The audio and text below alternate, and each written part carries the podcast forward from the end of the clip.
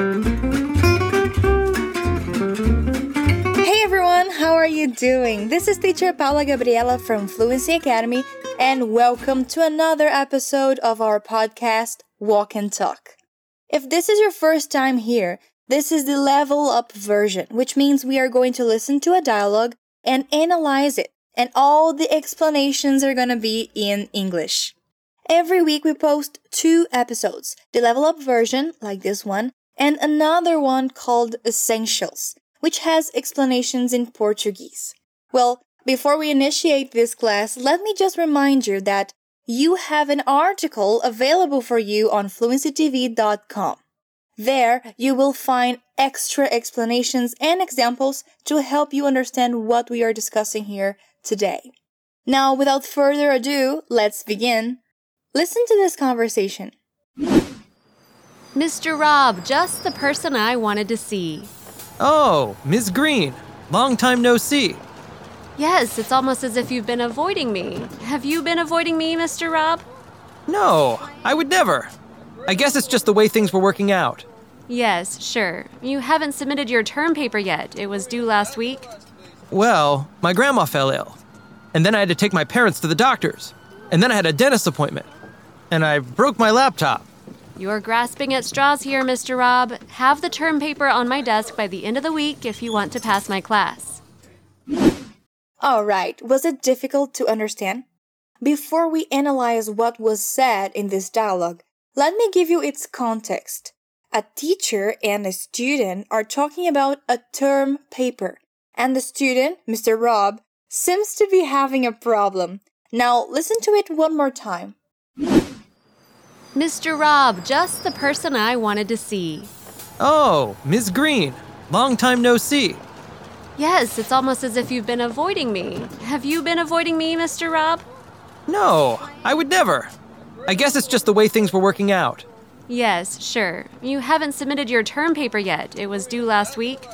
Well, my grandma fell ill. And then I had to take my parents to the doctors. And then I had a dentist appointment.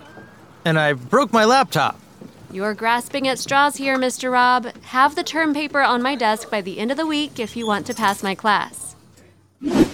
Great. Now it's time for us to analyze what was said and how it was said. Make sure to repeat the words and sentences after me out loud, okay? This will help you even more.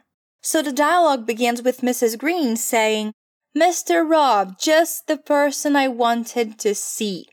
That is, this is exactly the person I wanted to see. Let's repeat that. Mr. Rob, just the person I wanted to see. Just the person I wanted to see. Let's try to say this whole thing at once. Mr. Rob, just the person I wanted to see. Keep in mind that we can pronounce the past of want in two different ways. I pronounce the letter T and say wanted, but most of the time Americans do not pronounce this letter, so they would say wanted. After this, the student says, Oh, Miss Green, long time no see. When you haven't seen someone for a long time, you can say that. Long time no see. Shall we practice this sentence? Let's go. Oh, Mrs. Green. Long time no see. Oh, Mrs. Green. Long time no see.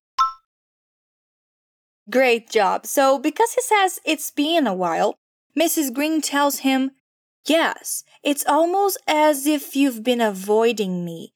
Have you been avoiding me, Mr. Rob? This is a long sentence, so let's break it into two different parts. She says, Yes, it's almost as if you've been avoiding me. When she says it's almost as if, this is like saying it seems like. And you've been is the contraction of you have been. She is basically saying that it looks like he has been avoiding her. Let's repeat this first part. Yes. It's almost as if you've been avoiding me. It's almost as if you've been avoiding me. It's almost as if you've been avoiding me. Awesome. And then she asks him, Have you been avoiding me, Mr. Rob? So she wants to know if this is the case. Your turn. Repeat after the beeping sound. Have you been avoiding me? Mr. Rob, have you been avoiding me? Have you been avoiding me? Good job. He answers the question saying, No, I would never. I guess it's just the way things were working out. So, no, I would never. I would never avoid you. Then he justifies. I guess it's just the way things were working out. That is, it's just the way things happened. Repeat after me. No.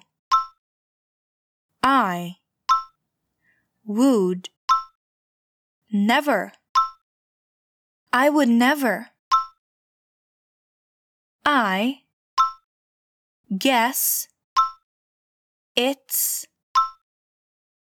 just the way things were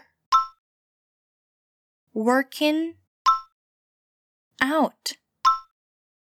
I guess it's just the way things were working out. Shall we try to say it all at once? No, I would never. I guess it's just the way things were working out. One more time. No, I would never. I guess it's just the way things were working out.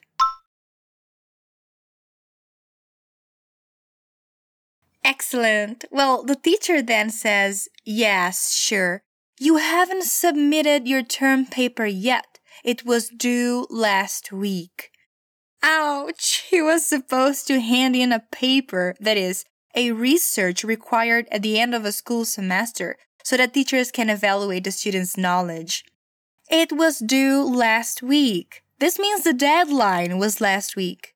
Now, let's take a moment to practice the pronunciation of this sentence. Yes. Sure. You haven't submitted your term paper yet. You haven't submitted your term paper yet. It was due last week. It was due last week. Challenge time. I want you to try to say this. Repeat. Yes, sure. You haven't submitted your term paper yet. It was due last week.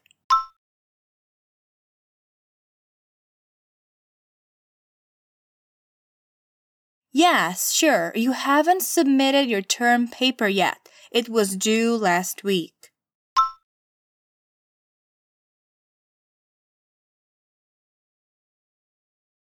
Good job. Now, this is the best part.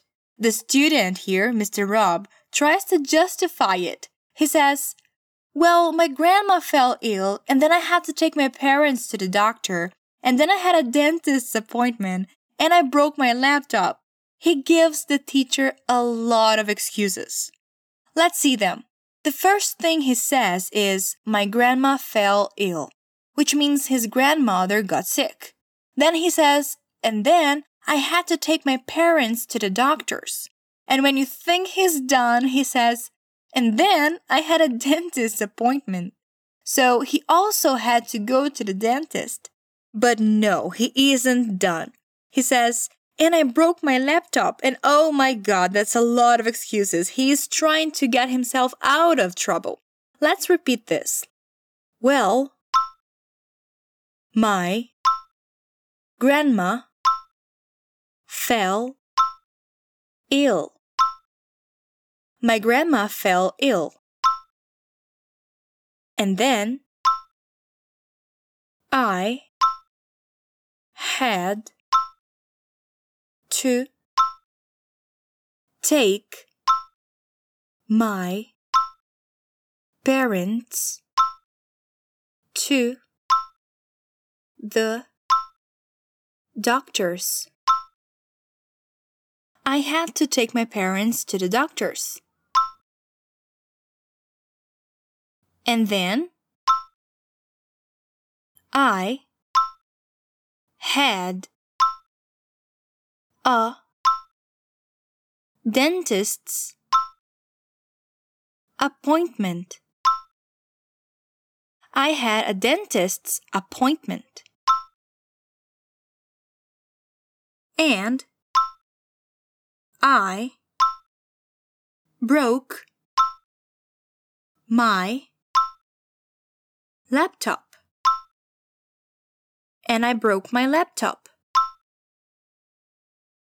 Wow, a lot of things. His teacher is not very pleased about it, so she kind of interrupts him to say, You're grasping at straws here, Mr. Rob. Have the term paper on my desk by the end of the week if you want to pass my class. That's a long one. Let's just slow down here. She says, You're grasping at straws here, Mr. Rob. This means he's trying too hard to make it work, and it's all in vain. You can check the definition of this expression on our website, fluencytv.com. You'll see the link here. Like I said, there's an article about this episode there, and it will help you even more to memorize these new expressions. Shall we pronounce it out loud? You're grasping at straws here. You're grasping at straws here.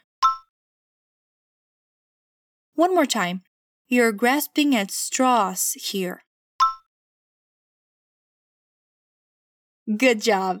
The dialogue ends with the teacher, Mrs. Green, saying something very important. She says, Have the term paper on my desk by the end of the week if you want to pass my class. So she's giving him a new deadline, which is the end of the week. If he wants to pass the class, he's gonna have to work on this, right? Let's practice this sentence. Have the term paper on my desk by the end of the week. Have the term paper